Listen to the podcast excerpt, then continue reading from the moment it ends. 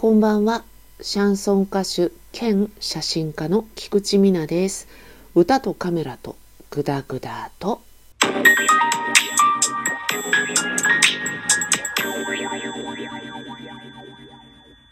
おい、こんばんは。変な挨拶で始まりましたけれども、歯医者さんのお話でございます。えー、歯医者さんにですね、行っておりまして、1ヶ月ぐらい前にですねかぶせていたセラミックが欠けてしまったんですね。私食いしばりがすごいので先生はまあ持つんじゃないっていう見方だったんですが結局欠けてしまってまあ見立てが甘かったとも言えるんですが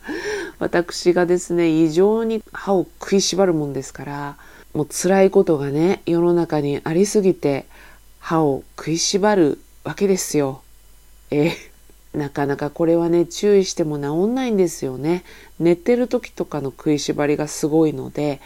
マウスピースもしてるんですが欠けてしまったんですね。それでもうちょっとセラミックはあかんやろということでプラス何万か出しまして金を入れることになりました。それで様子を見ましょうってなったんですけどね入れたのが1ヶ月くらい前なんですが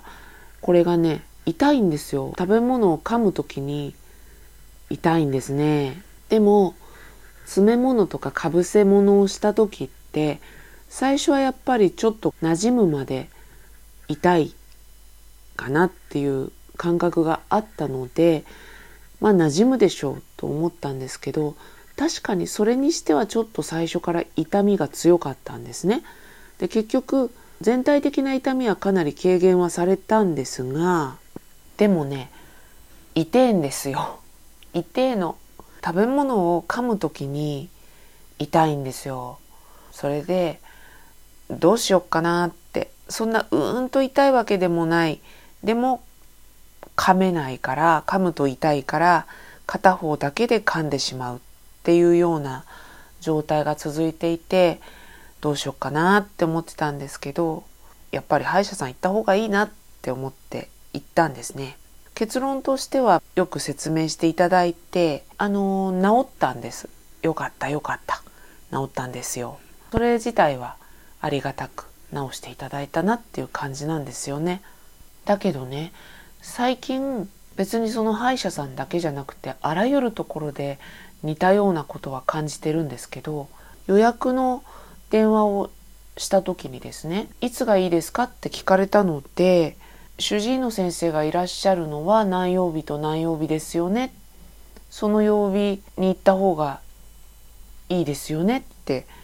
言ったんですね私から。そしたら「まる先生ちょっと最近お見えにならなくなってきていて」みたいに言われて「まる先生じゃないとダメですか?」って向こうから聞かれたんですよ。不思議なこと言うなと思いまして。というのは私その先生が週に何回かしか来ない先生だっていうのは最初知らなくて週に5日なら5日6日なら6日歯医者さんが営業してるじゃないですか。その中でいつ行ってもいいと思ってたんですよね。なのであじゃあ月曜日お願いします。月曜日今回休み取れてるんでみたいに言ったらその日はまる先生いらっしゃってないんですよみたいなくだりが前にあってその歯医者さんの方から主治医がいる日に来てくださいって言われて主治医がいるのは週に2日間ですと。へえみたいなそんな選択肢少ないのかって思いながらなんとかこっちで予定を合わせて伺っていたんですね。なので今回もこう休みを調整したりとかして主治医がいると言われた曜日を空けてですね予約を取りに挑んだんですけどその先生じゃないとダメですかってあなたが都合が悪いんですよねみたいな 言われ方だったのでいやいやいやってさすがにちょっとおいおいって思っていやそれはあのそちら様からそのようなご指示があったので私はよ都合をつけてるんですよって言ったら「あそうなんですね」みたいな「軽いな」みたいなね トーンが軽いなみたいな返されましてですね予約を取ったんですよね。で行ったんですけど詰め物を入れた場所がですね本院じゃなくて分院で私は入れたんですよ。2号店みたいな。それも私の休みというか私のスケジュールと主治医のスケジュールが微妙に合わなくてそれで主治医が分院の方に出勤しているところでやることにしましょうっていうことで私は1号店本院の患者さんなんですけど先方がそういうふうに言ったのでこの時だけイレギュラーで分院の方に行って歯を詰めたんですね。あの今回痛いよって言って出向いたのはもともと通っていた本院の方なんですけど行ったらわちゃわちゃしてましてですね分院で撮った写真が